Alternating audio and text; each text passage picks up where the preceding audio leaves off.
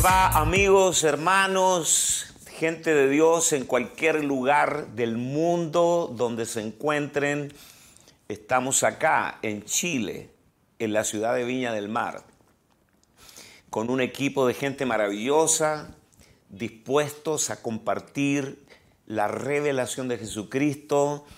Eh, es lo que nos apasiona, lo único realmente importante tenemos esta, esta mañana para nosotros, para usted puede ser en la noche o en la tarde, dependiendo el lugar del planeta donde se encuentre, porque no olvidamos que eh, Internet es global. Así que los saludamos en el nombre de nuestro Señor Jesucristo y quiero presentarles a mis amigos, los hermanos que han venido eh, gustosos para ser parte de este panel. Tenemos al pastor Alejandro Olivos, pastor de jóvenes de la ciudad de Viña del Mar. Una bendición estar aquí, apóstol, con todo compartiendo, así que eh, muy contento y alegres de, estar acá y esperamos que todas las personas que nos están siguiendo puedan también compartir lo que vamos a, a tratar hoy en la mañana, bueno, tarde o noche, dependiendo de donde estén todos, así que una bendición tener acá y compartir con personas del reino. Tenemos al pastor Esteban Briones de Santiago, la capital de Chile, en una comuna de Santiago densamente poblada, haciendo un trabajo extraordinario. Un saludo para todos los que nos ven, es una alegría estar acá en Viña del Mar junto a los pastores y junto a cada uno de ustedes que nos está siguiendo desde cualquier lugar del mundo. Así que les mando un abrazo y sé que vamos a tener un tiempo extraordinario. Tenemos aquí a la única dama que conforma el panel, la pastora Marisol Carrasco, que también son pastores junto a su esposo en Viña del Mar, en la parte alta de Viña del Mar. Sí, en la parte alta.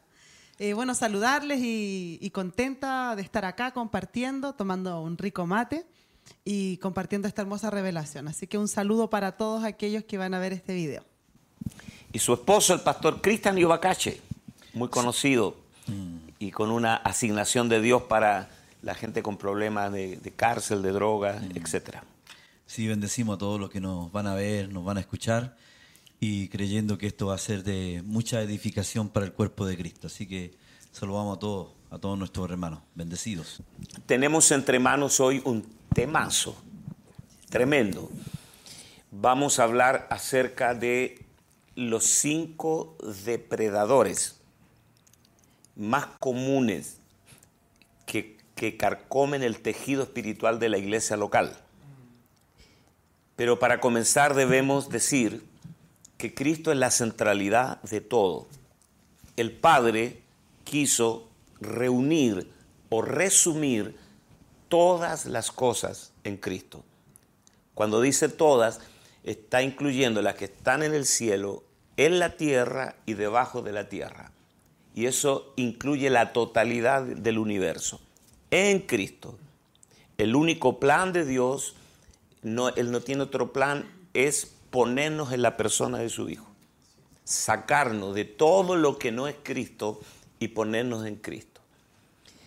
Ningún cambio sucede en el pasado. Todos los cambios suceden en el futuro. Y para hablar de cambios en el reino, un cambio de paradigma, de visión, un cambio de vida, necesitamos entender qué realmente es el Cristo resucitado. Lo único que Dios tiene como propósito en mente es revelarnos a su Hijo. Cuando tú lees el libro de Apocalipsis, especialmente las cartas que escribe Juan, a las siete iglesias de Asia, les habla de la revelación de Cristo. De hecho, el libro de Apocalipsis comienza de esta manera, libro de la revelación de Jesucristo. Así que todo cambio real, mirado desde el punto de vista de Dios, tiene que ver y comienza con una nueva y fresca revelación de la persona de su Hijo en nosotros. Yo no tengo ninguna esperanza de cambio en alguien a menos que se les revele Cristo. Por eso estamos determinados. Yo en algún momento hablé con, ustedes, con algunos de ustedes, les dije, nos hemos vuelto predicadores monotemáticos. O sea, predicamos solamente a Cristo y a este crucificado. Entonces lo que vamos a ver dentro de este contexto tiene que ver con la persona de Cristo. Los cinco depredadores de la iglesia local. Edificar la iglesia local, edificar la iglesia no solo requiere de que tú desees hacerlo. O sea, nosotros no edificamos la iglesia solo porque deseamos hacerlo y porque invertimos el ímpetu, todo nuestro deseo para hacerlo. Necesitamos revelación. Y la capacidad que Dios nos dé de autodiagnóstico. O sea, cómo ver. Ese es el problema, eh, por ejemplo, de la medicina. Eh, por eso hay una rama de la medicina que se llama la pediatría, que trata con la salud de los pequeños, de los, de los niños que no saben hablar. ¿Cómo tú puedes saber qué le está pasando a un bebé? Llora porque le duele algo, pero no sabe cómo decírtelo, porque no tiene capacidad de autodiagnóstico. A veces yo comparo la iglesia con un bebé que adolece de cosas profundas, pero no sabe explicarlo. Por eso hay una rama que se llama la pediatría. Entonces, lo primero que yo detecto en, en, la iglesia tal y cual la conocemos. No la iglesia ideal, sino la iglesia real. Los sustitutos de Cristo. Cuando, cuando se nos perdió Cristo en el camino, empezamos a llenar los vacíos con programas, con eventos, con shows evangélicos. Tú puedes leer, este, Alejandro, Colosenses capítulo 3, versos 10 y 11. Dice, y revestido del nuevo, el cual conforme a la imagen del que lo creó, se va renovando hasta el conocimiento pleno, donde no hay griego ni judío, circuncisión ni incircuncisión, bárbaro ni escita, siervo ni libre, sino que Cristo es el todo y en todos. Y esto cubre todo, aunque parezca una redundancia. Cristo es el todo y en todos. Me llevo mucho tiempo y no creo que todavía entienda todo lo que está envuelto en esto. Cristo es el todo y en todos. Es el todo, es la cabeza, es el cuerpo, es todo. Pero a la vez está en todos individualmente. Cristo es el todo y en todos. Entonces, es, esa cultura eh, híbrida en la iglesia, un poco de mundo, un poco de reino, un poco de show, un poco de espíritu, e-, ese pendular entre el alma y el espíritu, ha hecho que nosotros, sin, sin reparos, ¿no? sustituyamos a Cristo como nada. Es como que Cristo ni siquiera es importante en su propia iglesia. Hay algo, apóstol, que, que usted decía cuando el apóstol Pablo dice que el propósito de Dios fue reunir todas las cosas en Cristo. O sea que Dios no tiene otra cosa para darnos que Cristo. No, yo no puedo desear a Cristo y algo más, porque Dios tiene solo Cristo, porque todo está en Cristo. Cristo es el todo para nosotros. Y cuántas veces sin darnos cuenta, quizá recurrimos a sustitutos, recurrimos a, a muchas cosas para reemplazar lo que la persona de Cristo debe ser en nosotros y en la edificación de la iglesia. Me recordaba... Eh, Marisol. Eh, me recordaba una vez que estaba orando y, y el Espíritu Santo me habló y me dijo, yo no tengo nada para ti fuera de mi Hijo Jesús. Entonces, yo me encontraba siempre con una sensación apóstol de pedir algo más. Quiero la bendición, un futuro de gloria.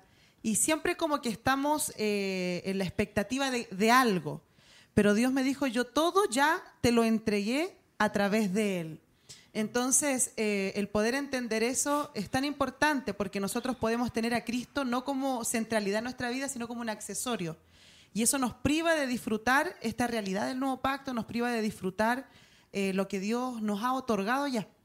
Eh, es muy importante en este punto señalar que en la Biblia encontramos cuatro etapas de Cristo. Eh, si decimos cuatro Cristos podría sonar como herejía, ¿no? Prefiero decir cuatro etapas de Cristo. Número uno, el Cristo anunciado. Jesús dijo, los profetas y los salmos hablaron de mí. Ese es el Cristo profetizado, anunciado. Esa fue una etapa de Cristo. Segundo, el Cristo encarnado, el Cristo de los cuatro evangelios, de barba como Alejandro y sandalias, no me faltan las sandalias, de barba y sandalias, el Cristo eh, de los cuatro evangelios. Tenemos al tercer Cristo, la tercera etapa del el Cristo resucitado, glorificado y ascendido y entronizado. Y el cuarto Cristo es el que habita en nosotros como vida. Entonces, ¿qué- ¿de qué Cristo estamos hablando acá? No del Cristo anunciado, ni el Cristo de los cuatro evangelios, el Cristo histórico, sino del Cristo ascendido, resucitado y glorificado que habita en nosotros, para que podamos definir de qué Cristo hablamos. Apóstoles, hay un tema bien controversial que se ve hoy en día dentro de la iglesia y usted que visita muchos países y está en muchas reuniones sobre el tema esto de los sustitutos en, Cristo, que todo nos tiene que llevar a Cristo, el tema de la alabanza, el tema de las canciones, que a veces, ¿usted qué percibe en, en el mundo del Evangelio? Que a veces hay muchos sustitutos en ese, en ese tema, de muchas canciones que quizá no nos llevan a Cristo. ¿Qué es lo que usted percibe en eso? Un elemento distractivo. Y yo lamento, lamento que le, el- le hayamos dado tribuna. Nosotros también hay una complicidad con nosotros. Nos- nosotros no somos inocentes. Le dimos tribuna a cantantes analfabetos en Biblia que se levantaban una mañana deprimidos y tomaban su guitarra y componían una canción y, la canción llegaba a ser un hit evangélico y la cantaba toda Latinoamérica como loritos, sin analizar si eso realmente tenía como centralidad a Cristo o estaba en el diseño del nuevo pacto. Canciones almáticas, letras secularizadas. Yo no tengo problema con una canción testimonial, que el Señor cambió mi vida, una canción de gratitud. Y tampoco tengo problema con los ritmos. Mi problema, ya que tú lo mencionas, hablando de los sustitutos de Cristo, es cuando Cristo no se ve por ningún lado o se lo ve solamente como la guinda de la torta, pero no es la centralidad de, de- la canción. Y si tú analizas el culto de una iglesia local pasa por dos autopistas, la alabanza y la palabra. Y las canciones tienen un poder de instalarse en la conciencia colectiva de la gente, mucho más que el mensaje. Porque una canción evangélica de moda la pueden cantar por meses y la repiten y la memorizan y toca tus afectos, tus sentimientos. Un mensaje que tú predicaste el domingo lo pueden olvidar el lunes, nadie recordará lo que tú predicaste. Apóstol, yo le tengo una pregunta em, con respecto a esto de los sustitutos. Creo que es importante em, cómo nosotros podemos reconocer. Bueno, aquí tenemos pastores, hay personas que son padres espirituales, discipuladores o gente tal vez que está llegando recién a la iglesia. ¿Cómo podemos reconocer que algo está sustituyendo a Cristo? ¿Cuáles son los velos que muchas veces nos pueden llevar a enfocarnos en el espíritu o poner todas nuestras fuerzas en algo que no tiene ningún sentido para Dios o que finalmente nos va a desgastar? Necesitamos un, feeling del Espíritu, porque las cosas que sustituyen a Cristo no son malas en sí mismo. Todas las todos los sustitutos de Cristo son cosas excelentes, lo cual hace más difícil el diagnóstico. Necesitamos una sensibilidad del espíritu. Por ejemplo, eh, las canciones. No, que las canciones traen jóvenes, ¿eh? el reggaetón, el hip hop, traen jóvenes. Y eso es súper bueno. El tema es cuando eso, a ver, lo voy a decir como lo dijo una vez T.D. Jake, el gran predicador afroamericano, pastor de la iglesia de House, la iglesia del alfarero, él dijo, no quiero que cantes tan bien que tu canción no me deje ver a Cristo. No quiero que prediques tan hermoso que tu mensaje no me deje ver al Señor. Fíjate qué fino que es. Entonces, los sustitutos de Cristo pueden ser canciones, pueden ser programas de la iglesia, incluso un evangelismo, un trabajo de evangelismo. En, cualquier lugar, yo, pienso que la pista, la pista es cuando Cristo queda fuera de la circunferencia y no es la centralidad de todo. Cuando la motivación con que tú haces algo no es la persona de Cristo. Yo puedo predicar, dice, dice Pablo que algunos predican hasta por contiendas y por vanagloria. Pablo dice, pero nosotros predicamos a Cristo. Entonces hay una gama inmensa de sustitutos de Cristo. Apóstol, y eso tiene mucho que ver con la edificación, que es lo que, lo que hablábamos hace un momento, porque el espíritu es una sustancia, es, una esencia, que es Cristo, es la persona de Cristo.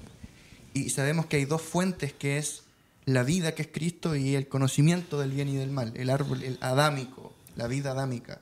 Entonces, cuando yo quizás sin darme cuenta sustituyo a Cristo y, fluyo en eso desde mi inteligencia humana, desde la psicología o desde cualquiera de sus manifestaciones, yo no estoy edificando el cuerpo, aunque esté predicando, aunque esté evangelizando, porque no está la sustancia del Espíritu que es Cristo.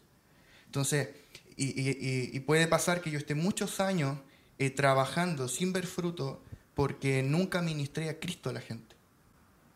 Imagínate tú que hasta la Biblia, uno puede decir, no, pero ya, ya está, están exagerando, exagerando, pero ¿cómo Jesús le dijo a los fariseos, ustedes escudriñan las escrituras porque a ustedes les parece que en ella está la vida eterna y ellas dan testimonio de mí.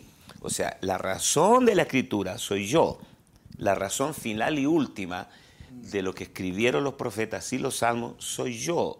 De mí escribió Moisés, de mí habló Moisés, les dijo a ellos. O sea, yo soy la razón y ahora que, que la razón está aquí, ustedes no quieren venir a mí. Mataron a Cristo para seguir escudriñando la escritura. Pero cuando tú piensas que Noé construyó un arca sin Biblia, que Abraham salió de Ur, no tenía Biblia, y que Moisés guió a dos millones de rebeldes por 40 años del desierto sin Biblia, pero tenían como centralidad a Cristo, a Dios. Y ahí pues vemos cómo la información reemplaza la revelación de Cristo es algo en el espíritu. Cristo es vida, la palabra es viviente. Entonces, nosotros podemos, eh, de, hecho, de hecho, los teólogos, los doctores en las escrituras, suelen ser a veces los más incrédulos y no manifiestan al Cristo vivo, sino es puro conocimiento intelectual. Entonces, por eso te digo, la, gama es inmensamente amplia cuando empezamos a hablar de, los sustitutos de Cristo. O sea, es como todo lo que reemplace la experiencia con este Cristo resucitado en nosotros, lo podemos definir como un sustituto. Un reemplazo. Y, yo, pienso que incluso sustituir a Cristo ya está mal dicho, porque qué podría reemplazar a Cristo? ese, ese fue el pecado que menciona Pablo en el libro de Romanos capítulo 1, la perversión del hombre. Cambiaron la gloria de Dios por la imagen de, reptiles, de cuadrúpedos. Cambiaron la gloria de Dios. Imagínate, hay que ser muy necio para sustituir a Cristo. Apóstol, este tema de sustituir a Cristo, me recuerdo hace unos años atrás, usted compartió un tema acerca de distraídos de Cristo.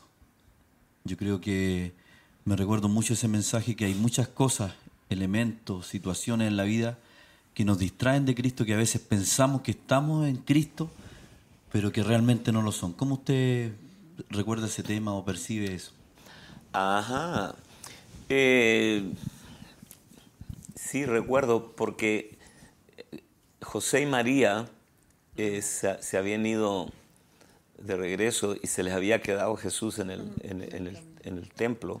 Qué, qué ironía. Se les quedó Jesús en el templo. Tres días caminaron eh, sin Jesús. Eh, esto es patético. Imagínate, yo que soy papá, criado niños pequeños, que se te quede un niño tres días. Y, y- y- y- y- y, como decimos en Chile, y más encima ese niño es Cristo. o sea, este, el cename se lo hubiera quitado. ¿Cename se dice? Sename. Sí, el Sename para la gente que no vive en Chile es, es una organización del gobierno que ampara a los niños desamparados. Eh, distraídos completamente de, de la persona de Cristo, aturdidos por cosas que no son necesariamente Cristo. Entonces, ¿cuál es el problema de la iglesia local? Que no crece haber sacado a Cristo de la centralidad. Si Cristo no está en el primer lugar, no está en ninguna parte. Él es el alfa y la omega, el principio y el fin. Nosotros tenemos acá el segundo punto de el segundo depredador de la iglesia local es el anular el ministerio de todos los creyentes. Hemos estado hablando nosotros, Alejandro, eh, este último tiempo mucho, incluso en las convenciones y en los retiros de pastores que hacemos en la ciudad de La Serena, en Chile, esto es a unos 500 kilómetros de Santiago, hacia el norte, eh, mucho acerca del sacerdocio real y universal de todos los creyentes. ¿Cómo es que haremos, cómo es que Dios nos ha dejado un plano para recobrar el sacerdocio universal y real de todos los creyentes? Apóstol, eh, una de las cosas que hemos aprendido el último tiempo es que no tenemos que enfocarnos solamente en los cinco ministerios, que a veces la gente define que yo soy pastor y Dios me trajo para ser pastor y enfoco toda mi fuerza, mi vida, mi espíritu en profundizar en eso y no me doy cuenta eh, que eso solamente es una herramienta de parte de Dios para poder traer y recobrar el sacerdocio real, que finalmente no define a una persona como un servidor específico ni, ni privilegiado, sino que Dios dice, todos son sacerdotes. Y, de acuerdo con eso quisiera que usted nos pudiera explicar, sobre todo a, todas las personas, ¿Cuál es la diferencia que hay entre lo que dice Efesios 4 con los cinco ministerios y el, el recobro de este sacerdocio real para que todos lo, lo podamos entender de una manera más clara? Sí, bueno, durante seis mil años, desde los días de Adán hasta nosotros, Dios ha trabajado intensamente e insistentemente en recobrar su sacerdocio. Porque el sacerdocio no es histórico, es prehistórico. El primer sacerdote fue Dios mismo, porque el cordero fue inmolado antes de la fundación del mundo. O sea, el sacerdocio es la genética de Dios. Entonces, cuando Dios creó a Adán, lo creó como un, rey y un sacerdote. Y Adán abdicó. Luego a- Abel, Dios intenta recuperar el sacerdocio en Abel, porque Abel sacrificó más excelente ofrenda que Caín. Más tarde Noé, cuando bajó del arca, ofició el sacerdocio sobre el altar de piedras. Luego Abraham, Abraham viajaba y él edificaba el altar y la tienda en ese orden y sobre el altar sacrificaba porque él era un sacerdote. Lo primero que Dios hace cuando saca a Israel de Egipto, celebra la Pascua. ¿Y quienes sacrificaron el cordero casa por casa, familia por familia? El padre de la casa. O sea que Dios les devuelve el sacerdocio. Antes de sacarlos de Egipto, les devuelve el sacerdocio. Y cuando Dios los trae a los pies del monte Sinaí, les dice, yo a ustedes los traje sobre la sala de las águilas a este monte para hacer de ustedes un pueblo de sacerdotes.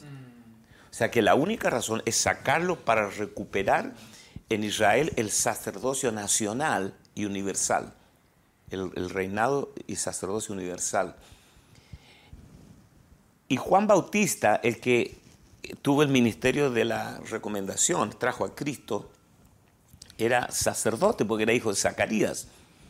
Entonces el sacerdocio introduce al rey. Y cuando uno lee las epístolas, todas las epístolas están apuntadas a recobrar ese sacerdocio que se perdió. Entonces el sacerdocio es eterno. Cuando tú lees Apocalipsis y ves, eh, abres la ventana y ves la eternidad futura, ¿no? cualquiera sea tu idea de la venida del Señor, el cielo, ahí no van a haber apóstoles, ahí voy a responder tu pregunta, no habrán profetas, apóstoles, profetas, evangelistas, pastores ni maestros, pero sí sacerdotes reales. Dice, y nos hizo para nuestro Dios reyes y sacerdotes. Significa que hay una coherencia divina desde Génesis y antes de Génesis hasta Apocalipsis, que la, la idea única de Dios es tener un pueblo de reyes y sacerdotes. ¿Dónde encaja el ministerio quíntuple? El ministerio quíntuple son los accesorios, las herramientas para recobrar el sacerdocio real de todos los creyentes.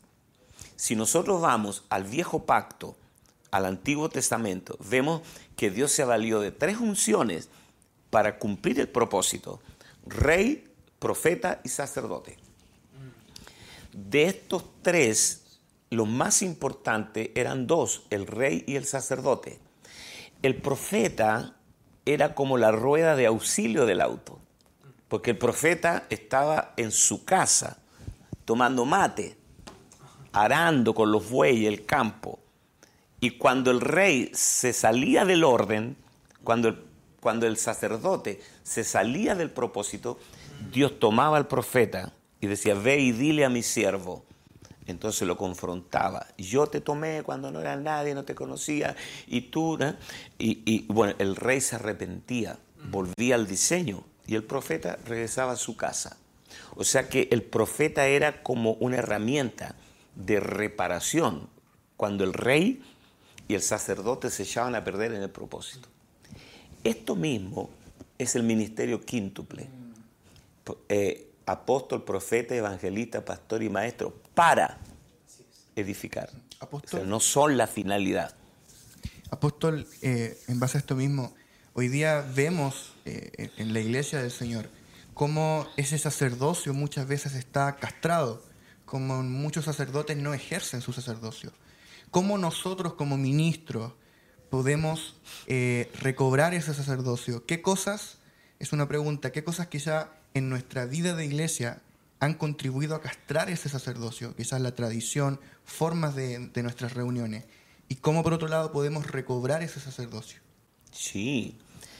Bueno, el, el año 1400, emperador eh, romano Constantino tuvo una idea genial, destruir el sacerdocio de todos los creyentes, creando una élite, una casta, ¿eh? una jerarquía.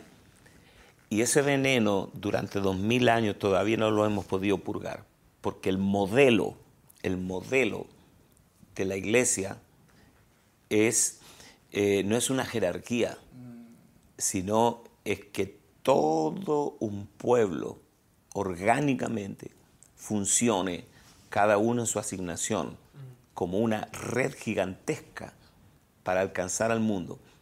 Pero cuando tú tienes curas, sacerdotes, cardenales, y, y el- y la versión evangélica, pastores, obispos, ¿eh? este, supervisores, entonces generas una jerarquía y el resto de la gente, los feligreses solo asisten a escucharte a ti. Tiene que ver mucho el culto, monólogo, donde todo está hecho igual que en un restaurante. La música está en manos de profesionales, la palabra está en manos de profesionales y la gente viene y se sienta año tras año en las bancas de una iglesia solo a oír nunca tienen la oportunidad de hablar, jamás serán protagonistas. Y una iglesia misógina, con aversión a las mujeres, que ha- hay muchas iglesias que todavía se dan el lujo de decir, no, la mujer no puede predicar, la mujer no puede enseñar, ignorando que el ministerio quíntuple es asexual y que el sacerdocio es para todos los creyentes. Sí, y por muchos años Apóstol se ha dado de...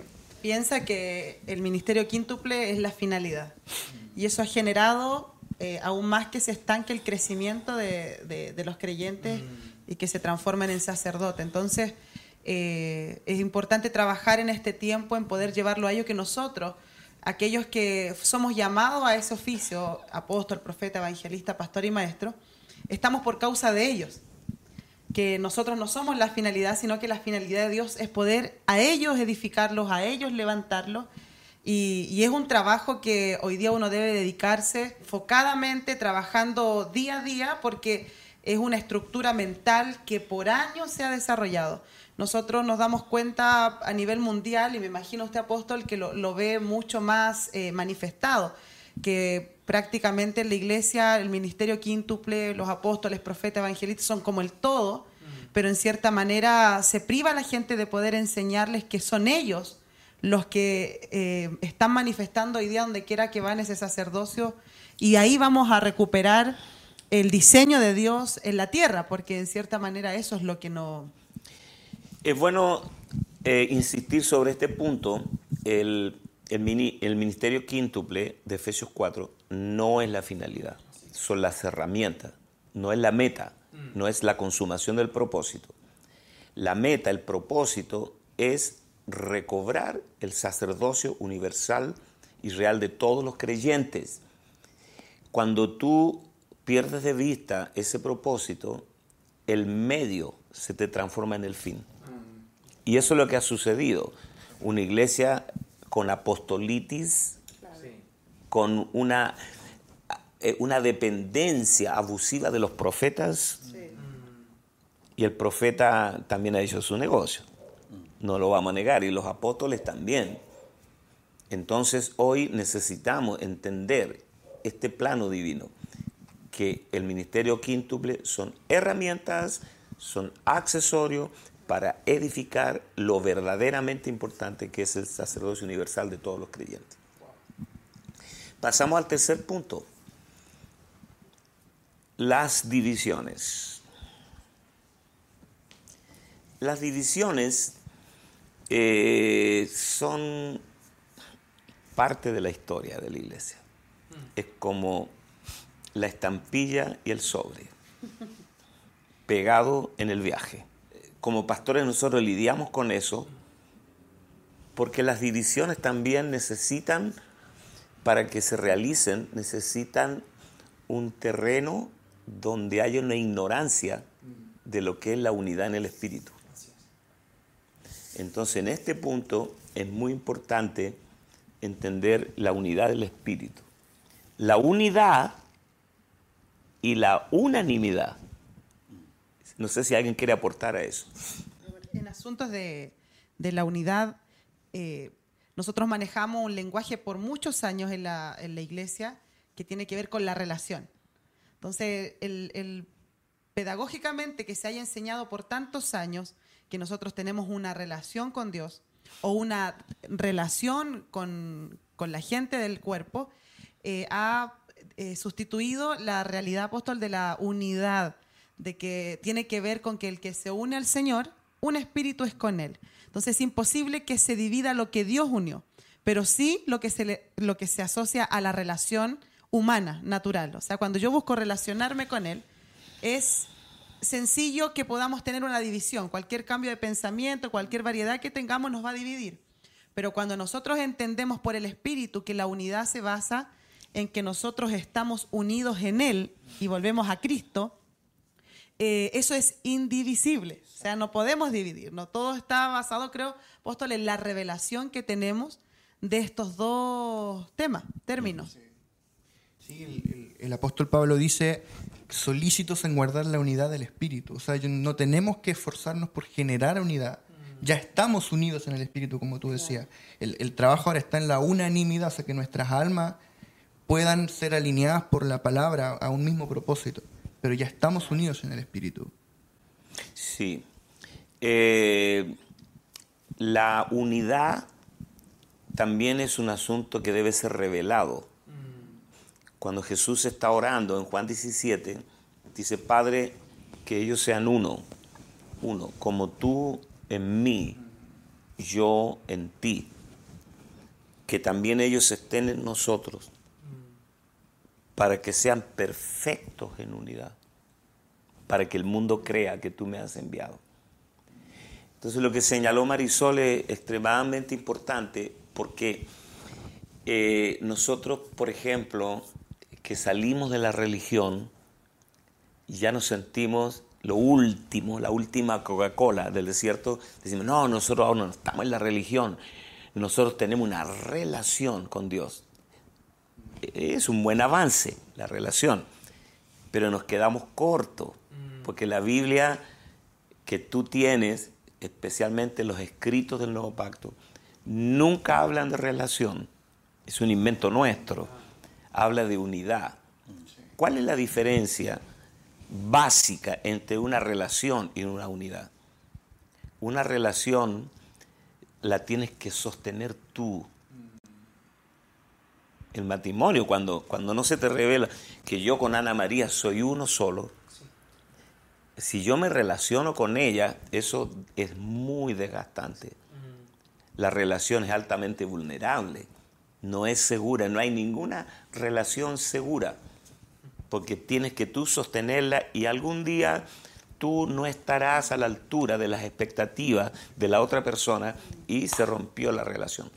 Pero cuando hay unidad, por eso lo que el, el mensaje que Pablo aborda en el Nuevo Testamento habla de, número uno, habla de la familia. Dice, somos miembros de la familia de Dios, pero habla del edificio y habla del el cuerpo. Eh, una, si tú tienes mentalidad de asamblea, solamente una mentalidad de asamblea, tú puedes irte de cualquier asamblea. Por eso hay una rotación de gente de iglesias en iglesias. Yo siempre cuento que conocí a un muchacho en Caracas que, andaba, había andado en todas las iglesias de Caracas y se llamaba Julio y le decían Julio Iglesias. Y es verdad, gente, hay muchos Julios Iglesias en, el mundo que, que, han andado ya haciendo un tour buscando la iglesia perfecta porque tienen mentalidad de asamblea. De una asamblea tú te puedes ir. El otro nivel es la mentalidad de familia. De una familia todavía puedes divorciarte. Pero cuando tú tienes mentalidad de cuerpo, ¿cómo una mano se va a ir del cuerpo? es imposible. Por eso que nosotros, a pesar de las crisis que puede vivir internamente una iglesia local, nosotros permanecemos allí porque tenemos mentalidad de cuerpo. Esa mentalidad es lo que hace que, tú seas lo que eres. Y esa es la unidad, la unidad del Espíritu. Apóstol, respecto a este tema, por eso a veces uno ve que el apóstol Pablo es tan radical con el tema de las divisiones dentro de la iglesia, o los individuos que causan divisiones dentro de la iglesia, que él dice, deséchalo, sácalo. Por lo que hablábamos un, tema una vez de las cosas que aborrece el Señor, el libro de Proverbios, y dice, el que cause división entre los hermanos. O sea, ¿se puede dividir el cuerpo humano? Tendría que ser una... Un accidente, una amputación. O algo patológico que una vez hablaban de un, término a, aquellos que sienten que el órgano, esa parte del cuerpo no es parte de ellos y tratan de sacarla. hay un tema. Pero usted cómo, percibe esto de, que el, cuerpo de Cristo, o sea, porque uno puede, como usted decía, hay, un día hablábamos de la organización a un organismo, de ser una corporación a ser algo corporativo términos que a veces no, la gente se confunde y, puede tener esa mentalidad de decir, bueno, no me gusta la cosa de la iglesia y me voy. Y voy murmurando, voy haciendo daño, voy causando división. Entonces, ¿cómo se puede percibir ese que en el fondo se puede decir que es un espíritu que, que trata de dividir la iglesia, trata de causar división. Esto no es nuevo. La, la iglesia por dos mil años ha sufrido estas divisiones y Pablo tuvo que abordar esto especialmente con la iglesia de Corinto, cuando Pablo dice, yo, yo he sabido por los de Cloé que hay entre vosotros divisiones. ¿eh? Hay entre vosotros divisiones. Es una cosa monstruosa, normal dentro de- del cuerpo. Y que unos dicen yo soy de Pablo, otros de Cefa, de Apolo, y, lo- y los que decían yo soy de Cristo eran los peores. ¿Mm? Porque cuando tú dices yo soy de Cristo, está diciendo tú no eres de Cristo, yo sí. ¿no? Entonces convierten a Cristo en, en- en una secta, en una facción. Cristo nunca puede ser reducido a una facción. Entonces, eh, Pablo está lidiando con esas divisiones en la iglesia joven que estaba naciendo en Corinto. Porque ¿cuál es el tema? No hay problema de decir a mí, a mí me gusta como predica Esteban Briones. Me gusta mucho más que Marisol, por ejemplo.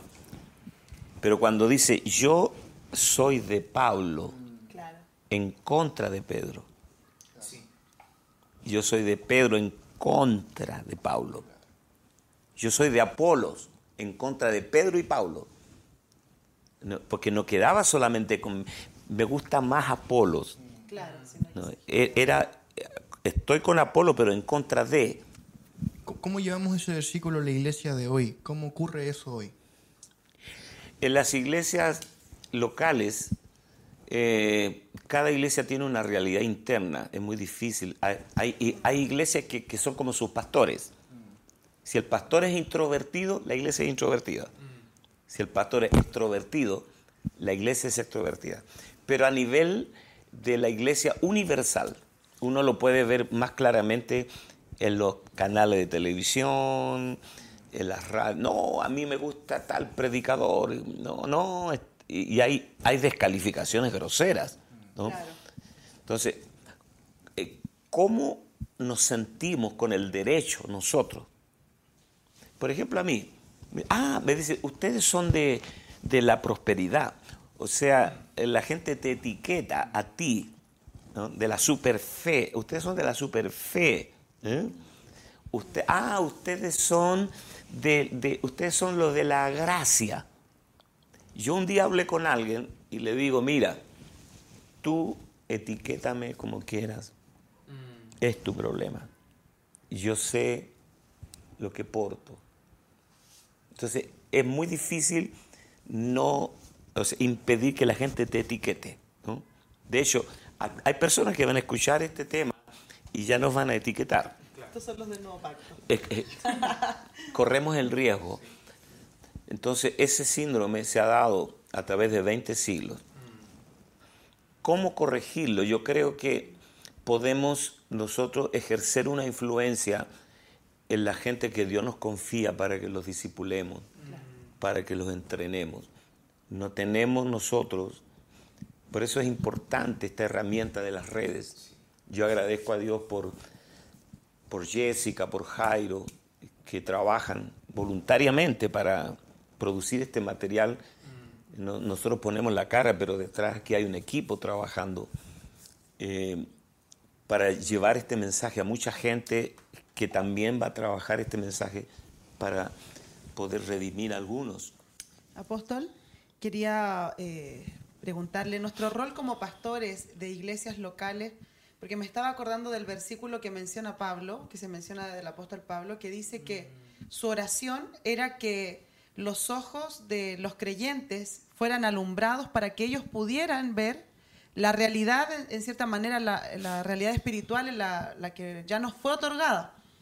Entonces, eh, la división podríamos decir que es, eh, es la falta de revelación del cuerpo, la falta de revelación de la unidad que se generó y que nace en Dios. Me acordaba de un dicho muy bueno que dice, todo lo que nace en Dios lo sustenta Dios, respecto a lo que usted mencionaba hace un ratito. y lo que nace en nosotros tiene que ser sustentado por nosotros. Y es insustentable la unidad del cuerpo. Entonces, cuando nosotros se nos abren los ojos del entendimiento de que la unidad de la iglesia nace en Dios y es algo celestial, algo divino, nuestro rol como pastores es orar con fervor como esa oración que hacía Pablo. Lloro para que se les pueda alumbrar, o sea que la falta de revelación va a generar siempre división. Pero mientras a ellos más se les revele, más, revele, más luz venga en cuanto a la unidad que nace en Dios, eh, vamos a ver cómo esto tiene menos efectividad en el cuerpo de Cristo, que, que creemos nosotros que se va a concretar el, el diseño y el propósito Sí, Señor. de Qué- manifestar qué, qué eso. sabio lo que acabas de decir, Marisol, porque eh, la revelación de- del Cristo resucitado, impartido a nosotros, es todo. Absolutamente. Y la unidad depende vitalmente de eso. Si no hay revelación, la carne nunca se va a someter. La carne, solamente el espíritu. Podemos avanzar al punto 4 el analfabetismo del propósito. En Colosenses capítulo 2, del verso 1 al 3, si lo quieres leer Alejandro. para que sean consolados sus corazones, unidos en amor, hasta alcanzar todas las riquezas de pleno entendimiento, a fin de conocer el misterio de Dios el Padre y de Cristo, en quien están escondidos todos los tesoros de la sabiduría y del conocimiento. En la, en la historia eterna Dios ha tenido un solo propósito. Nunca Dios tuvo dos propósitos, ni varios, un solo propósito. Y este propósito, primero, es reunir todas las cosas en Cristo en el cumplimiento del tiempo y conseguir un pueblo a quien Él les impartió su vida para que sea su autoexpresión. Ese es el propósito eterno de Dios. Ahora, para, para la realización de ese propósito se escribió toda una Biblia con 66 libros. Dios tuvo que a levantar apóstoles, profetas, evangelistas, pastores, maestros. Eh, a través de los siglos, Dios se ha valido de las denominaciones, de hombres ilustres, de profetas, de escritores, todo- toda esta gama compleja que Dios ha movido en 20 siglos para el cumplimiento del propósito. Esto es como lo que yo señalaba eh, a una iglesia que me acompañó a predicar el sábado, Esteban, con su novia, alabado, y este, hablaba del producto residual. El producto residual, por ejemplo, la fábrica de autos Toyota, en donde es, es- es un imperio mundial donde trabajan miles y miles de personas, diseñadores, eh, matriceros, eh, fundidores, gente que hace las tapices, los neumáticos, los vidrios. 70 mil partes conforman un auto, desde el tornillo más pequeño hasta la pieza más grande. 70 mil partes. O sea, cuando tú te subas a tu auto, te sientes, diga, Señor, aquí sí que hay una organización, 70 mil partes perfectamente ensambladas. Pero ¿cuál es la meta de Toyota? Poner un auto en la calle para que funcione. Todo ese complejo sistema de ingenieros, de publicistas, de todo, todos esos miles y miles y miles que trabajan, tienen un solo objetivo, poner un auto en la calle con calidad total. Ese es el producto residual. ¿Cuál es el propósito único de Dios? Conseguir un cuerpo que tenga su naturaleza, al cual Él se impartió para que sea su autoexpresión.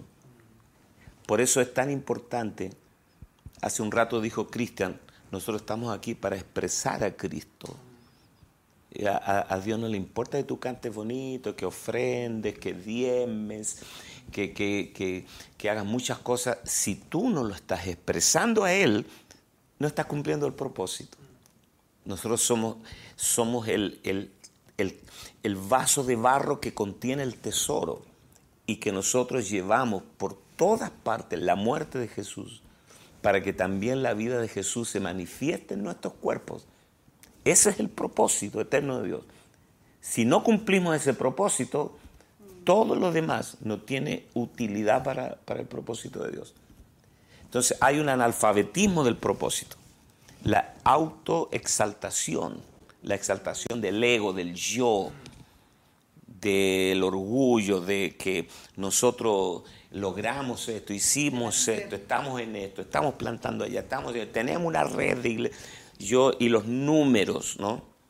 Y cuando tú lees la escritura, te das cuenta que todo el propósito de Dios no es hacer, sino ser, ser, para que sean, eh, para que sean conforme a la imagen del Hijo, para que sean piedras vivas, para que sean columnas en el templo de Dios, para que sean santos y reprendidos. Todo tiene que ver con ser, no con hacer. Porque cuando somos, estamos autoexpresando a Dios. No el hacer, el ser. Yo conozco tus obras, tu arduo trabajo y paciencia, pero, pero tengo contra ti. Entonces Dios no está impresionado, nunca tú vas a impresionar a Dios con lo que haces, sino con lo que, con lo que de Cristo está siendo formado en ti. Es con lo único que Dios se queda. Me, me acordaba de el- en Efesios 1 apóstol cuando dice que nosotros fuimos creados en Cristo Jesús para andar en las obras que Dios preparó de antemano para que andemos en ellas. De antemano, Entonces ahí imagínate. nosotros perdemos todo protagonismo. Entonces no es el hacer, sino el ser, porque incluso lo que hacemos no nace en nosotros. El protagonista es Dios, Dios las preparó, nos dio la naturaleza y nosotros solamente funcionamos en ello. Entonces el protagonismo nuestro queda excluido. La tarea de Pablo, ¿cómo, define Pablo su tarea? Hasta que Cristo sea formado en vosotros. Punto. Hasta que Cristo sea formado en vosotros. Y presentar perfecto en Cristo, Jesús, en Cristo Jesús a todo hombre. Esa es la tarea de nosotros, los pastores, presentar perfecto en Cristo Jesús a todo hombre. Ahora, cuando nosotros somos, somos formados a la imagen del Hijo, inevitablemente van a haber frutos abundantes. El fruto, el fruto es el subproducto de lo que somos y nunca al revés, nunca al revés. Entonces hay un solo propósito. Dios, a través de los siglos, está trabajando para conseguir un pueblo que sea su autoexpresión, en el cual Él pueda impartir su vida. Y llegamos al punto 5, qué tremendo, estoy feliz de estar acá. Gracias por venir una vez más, Alejandro, eh, Esteban, Marisol, Cristian. La iglesia templo dependiente. ¡Wow! Quiero, mira, quiero repasar solamente el punto uno que vimos son los sustitutos de Cristo. El punto dos, el anular el ministerio sacerdotal y real de todos los creyentes. El punto tres, las divisiones, el efecto letal de las divisiones. Cuatro, el analfabetismo, la ignorancia del propósito, del único propósito eterno de Dios. Y número cinco, al cual vamos a entrar ahora, la iglesia templo dependiente. Podemos leer Mateo 28, del 16 al 20. ¿Lo tienes? Dice, pero los once discípulos se fueron a Galilea, al monte donde Jesús les había ordenado. Y cuando le vieron, le adoraron. Pero algunos dudaban. Y Jesús se acercó y les habló diciendo, Toda potestad me es dada en el cielo y en la tierra, por tanto, id y haced discípulos a todas las naciones, bautizándolos en el nombre del Padre y del Hijo y del Espíritu Santo enseñándoles que guarden todas las cosas que os he mandado. Y aquí yo estoy con vosotros todos los días hasta el fin del mundo. Amén. O sea, el tema es id. Hasta que no vayamos, nada ha comenzado. El tema es id. Yo siempre digo esto, se terminaron los días en que la gente viene a la iglesia cuando el cura toca la campana. La iglesia templo dependiente ha hecho mucho daño porque en una iglesia promedio la gente no sabría qué hacer sin un edificio. Entonces hemos llegado a tal grado de confusión que confundimos la iglesia con el edificio. La gente dice, hey, no te he visto por la iglesia. ¿Cuándo vas a ir a la iglesia? O sea, la iglesia ha llegado a ser una locación geográfica, un lugar geográfico. Y las ideas tienen consecuencias. Entonces, cuando tú ves la iglesia como un lugar donde tú vas, como vas al supermercado, vas al mall, vas al hospital, a la carnicería, asimismo tú vas a la iglesia, tú ya tienes un rollo metido dentro. Entonces la dependencia de los templos, la dependencia de los edificios, ese es el punto que ha castrado a la iglesia en su crecimiento, en su porque la, sacó del hábitat. Es como tomar un, ave, un cóndor, un, águila, y meterla a una jaula. El edificio es la jaula. la, naturaleza de la iglesia es el ambiente, la sociedad, es la calle, es el aula, el trabajo. Eh, y, eso mató el nivel de influencia. Apóstol, el tema, retomando un poco el tema del sacerdocio, que se relaciona un poco con esto de cuando usted nos hablaba de el sacerdocio levítico, que no es cierto que Dios llamó a todo el pueblo de Israel a que sea un pueblo sacerdotal. Cuando el pueblo de Israel falló por el tema cuando hicieron el becerro, mm. y la única tribu que no participó de eso fue la tribu de Leví. Y de ahí dice que se encajó el sacerdocio solamente a la tribu de Leví y la tribu de Leví se encajó solamente en el trabajo del tabernáculo, que hoy día uno puede ver ese tipo de sacerdocio muchas veces en la iglesia. ¿Cómo usted percibe esto de que eh, muchas veces la gente aprende a funcionar dentro del templo, en lo organizacional? Claro, una persona se convierte y la hacemos dependiente del templo. Lo que sucede dentro, la problemática interna, el programa interno, la gente batalla y lucha para tener algún protagonismo dentro de lo que sucede dentro del edificio. No están interesados en salir afuera, como alguien escribió un libro que dice la, sal dentro del salero y no en la sopa. ¿eh? Si somos la sal de la tierra, no podemos estar dentro del salero, sino en la sopa.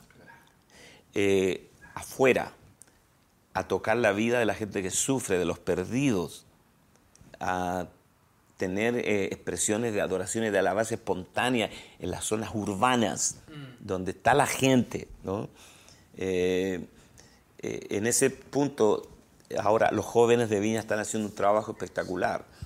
Y, pero ¿cuál es el punto acá? El tema es que nosotros confundimos la iglesia con el edificio. Y la iglesia no es el edificio, la iglesia no es un lugar, la iglesia somos nosotros 24 horas al día, los 7 días de la semana. Entonces, si, podemos sacar a la gente afuera, como lo hizo Jesús, eh, cuando tú lees, esto es asombroso, pero cuando tú lees toda la escritura, desde Mateo hasta Apocalipsis, Nunca Dios les asignó a la iglesia construir un edificio religioso. Es más, el único edificio que ellos tenían, Dios se encargó de destruírselos. Y él le dijo a la mujer samaritana en el pozo de Jacob, ni aquí ni en Jerusalén, sino que los verdaderos adoradores adorarán a Dios en espíritu y en verdad.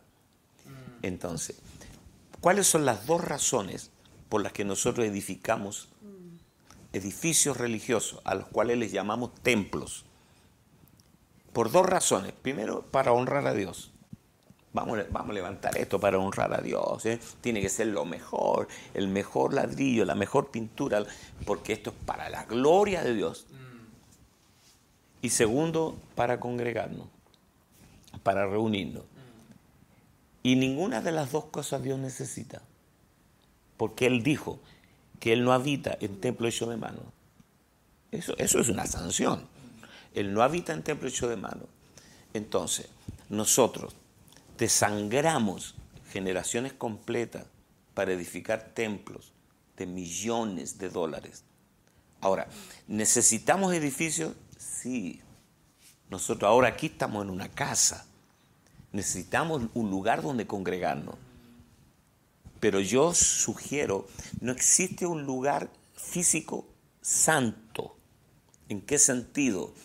En que la iglesia hoy día, la iglesia urbana, la iglesia que está inserta en, estos grandes conglomerados, en la, en la polis o en la megápolis, donde todo está unido por redes viales y carreteras, se puede, se puede construir un edificio rentable, comercial, donde la iglesia no tenga una carga económica, pero que aproveche las dependencias para reunirse. No un edificio religioso, es un mal negocio, mal. Hasta como negocio es malo. Porque tú, levantas, te gastas 10 millones de dólares para construir un edificio religioso que está cerrado gran parte de la semana. Un supermercado no haría eso, una farmacia no haría eso. Pero nosotros somos pésimos hasta en eso, ¿no? De construir, tener un capital muerto, un capital pasivo ahí, eh, muerto sin ser usado, en eh, un, edificio multidisciplinario. Apóstol, en cuanto a la, al, tema de la iglesia templo dependiente, eh, qué importante lo que mencionaba Cristian acerca del sacerdocio, nos recordaba del sacerdocio porque todos nosotros estamos trabajando para recuperar el sacerdocio de todo creyente. Y el desarrollo de ese no está basado, ¿cierto?, en, las cuatro paredes, en los templos. Y es ahí donde nosotros eh, rompemos un poquito esos parámetros, paradigmas que hay de que tiene que ser ahí, sino que es en todo lugar. Eso puede ser, por ejemplo, en el caso de los futbolistas, ellos ejercen su sacerdocio en un camarín, en una cancha, eh, en el transporte, Cristian tiene casas, iglesias o lugares donde desarrolla su sacerdocio en una cárcel, ahí no hay templo, eh, y en la colegio, en muchos lugares.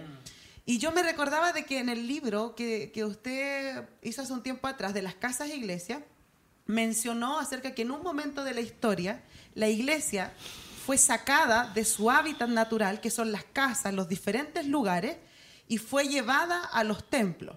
A mí me tocó la experiencia de estar en Ginebra eh, donde fue todo el tema del protestanismo, donde se entregaron las primeras iglesias después de que fue sacada de su hábitat. Y me recuerdo que entré a una catedral espectacular. En Suiza. En Suiza. Y, cuando mi amiga me lleva allí y me dice, mira, te voy a mostrar una de las primeras iglesias que se le fue otorgada eh, a la iglesia cuando fue esta reforma, eh, y para ella era así como algo espectacular. Y yo había leído justo día antes el material de las casas iglesias, donde donde entendí que lo que mató el hábitat natural de la iglesia, de su sacerdocio en todo lugar, fue precisamente eso. Entonces, en vez de llegar a ese lugar y ver así como, wow, aquí estuvo, mm. para mí fue una sensación de, esto fue lo que causó, que, mm. mató lo que hasta el día de hoy a nosotros nos cuesta recuperar. Porque la gente tiene esa idea de que vamos a ir a arreglar la casa de Dios, vamos a reunirnos a la casa de Dios y algo que ha hecho mucho daño. Entonces, no sé si usted, apóstol, podría explicarnos así como un poquito de lo que en ese libro se menciona. ¿Cuándo fue que la iglesia fue sacada de su hábitat natural y fue introducida a esta mentalidad, ¿cierto?, que anuló el desarrollo de, del sacerdocio en todo lugar. Justamente en el siglo IV, con Constantino, porque la iglesia primitiva nunca tuvo templo. Recuerden que el templo que construyó Herodes fue destruido. Además, ni siquiera era el, lugar donde se reunían los cristianos. Ellos se reunían en todo lugar. Miren, cuando el libro de Hebreos dice no dejando de congregarnos, como algunos tienen por costumbre, y tanto más cuando ve que aquel día se acerca, nos está refiriendo al culto del domingo en una iglesia, no dejando de congregarnos. Eso es una parte. Está hablando de que todos nosotros somos congregadores, somos congregantes o sea, cuando tú te reúnes con dos o tres, tú estás congregado. Y cuando no hay nadie, ni una otra persona contigo, tú estás congregado con el Padre, el Hijo y el Espíritu Santo. Significa que nunca habrá un momento en que no estés congregado. Entonces no debemos dejar de, de desvincularnos del concepto de congregar. Dame un minuto. Ahora,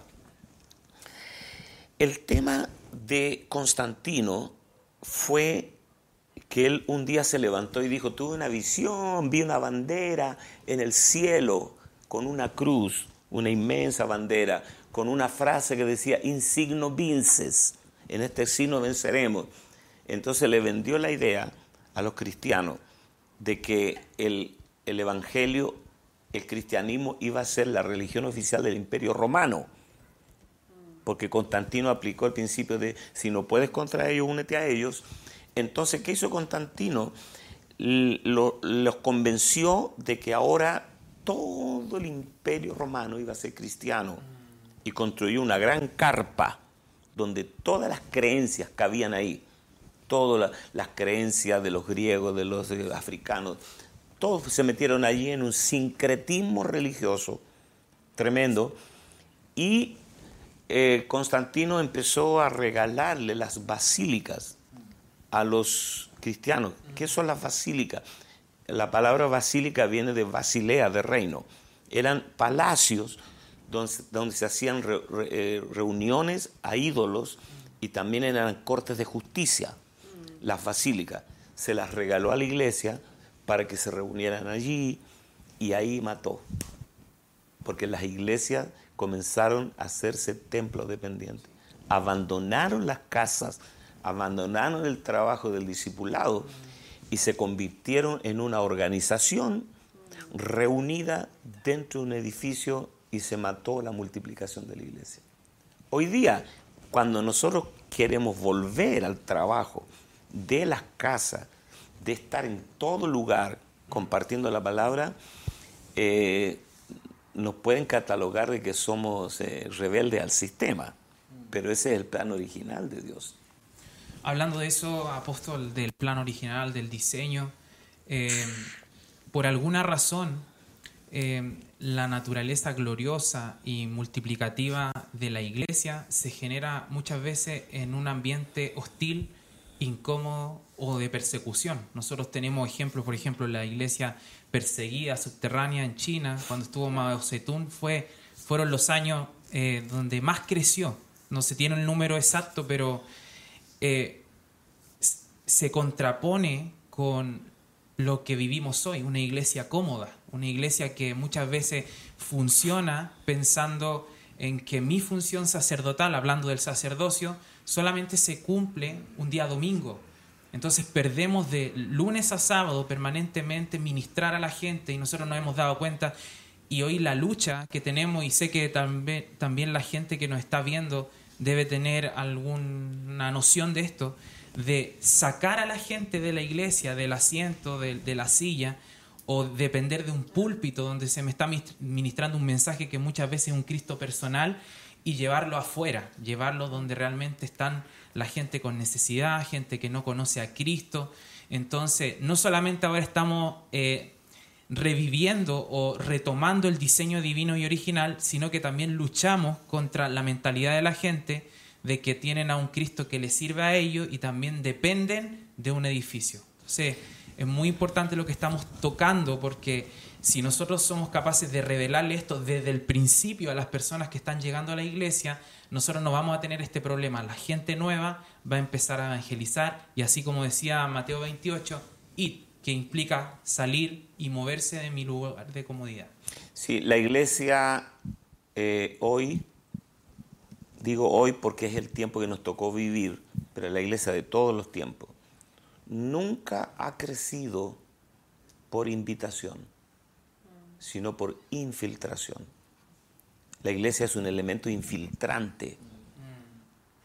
Es como una sedición divina metida en el tejido de la sociedad. No es vengan. Tenemos un programa, vienen, vengan, sino id.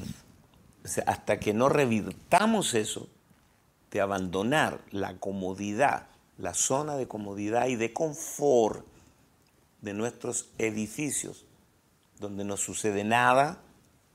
No- nosotros tenemos que romper ese paradigma de vamos a construir un edificio con aire acondicionado, con esto, lo vamos a llenar de gente. Vamos a cerrar las puertas y vamos a esperar que pase algo.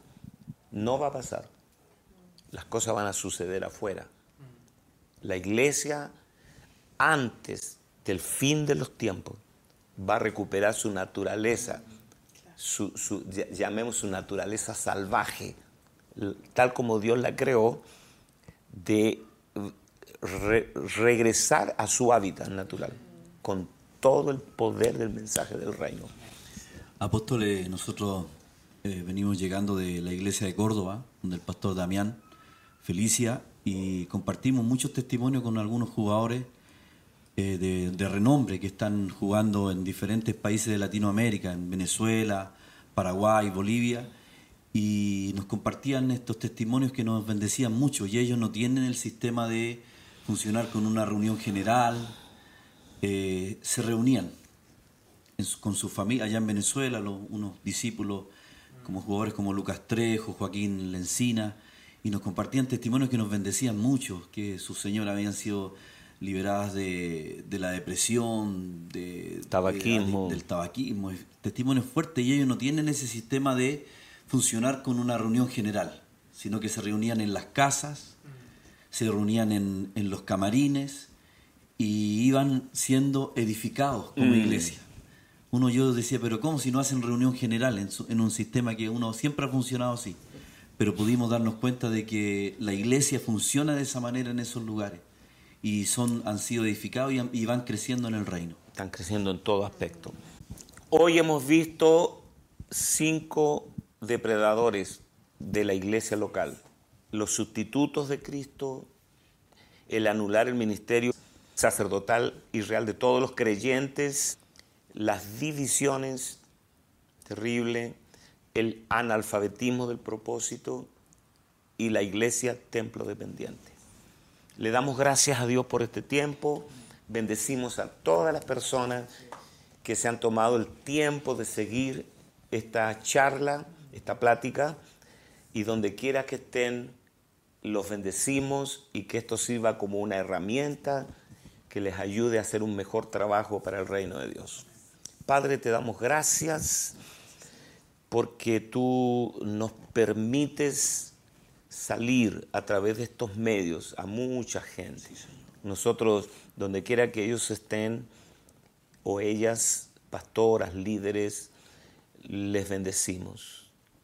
Declaramos que en el poder del acuerdo, que esta palabra no volverá vacía, sino que hará aquello para lo cual es enviada. Sí, Señor. Les abrazamos en amor, en el nombre de Jesús. Amén y amén.